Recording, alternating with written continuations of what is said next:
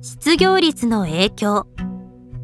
デュルケームは大きな戦争が生じると国家に対する貴族意識や民族的情熱が高揚し結果として国民の自殺率が低下すると論じました。戦争中には人々が励まし合い連携して外敵を打ち倒そうとするので政治的統合が強化され人々は自死に至りにくくなるというのです。社会学者の J. マーシャルは1981年の研究でこの説についての検証を試みています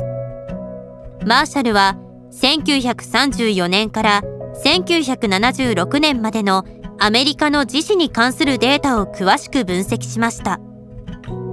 アメリカはこの間に第二次世界大戦朝鮮戦争ベトナム戦争という3つの大きな戦争を経験しこの時期に自殺率が低下したかどうかが確かめられました。デュルケームはどのような戦争でも自殺率を低下させるというわけではなく外敵によって領土が奪われるという脅威を伴いかつ民衆が支持しているような国家的民族的レベルの大型の戦争に限られるとしています。そこでマーシャルは第二次世界大戦はこれに該当するので自殺率を低下させるが朝鮮戦争とベトナム戦争は該当しないので自殺率を低下させないという仮説を立て統計データに基づいて検証を試みました。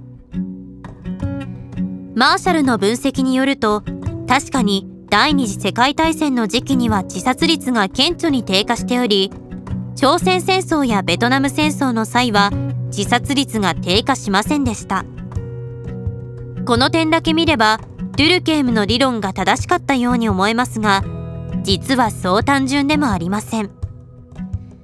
第二次世界大戦時には軍事需要の拡大によって景気が良くなり失業率が低下しているのですが失業率は自殺率に極めて強い影響を与えます。マーシャルがその効果を組み込んだ統計分析を行うと戦争の有無は自殺率にほぼ影響しないという結論が得られました。しかしここでもデュルケームの主張が全て間違っていたとは言えません。マーシャルは失業率の低下を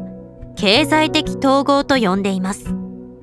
つまり人々が雇われることを通じて社会に統合されそのことによって自死する人の数が減少するというわけなのですがこれはまさに社会的統合が自死を減少させるというデュルケームの主張と同様なのです。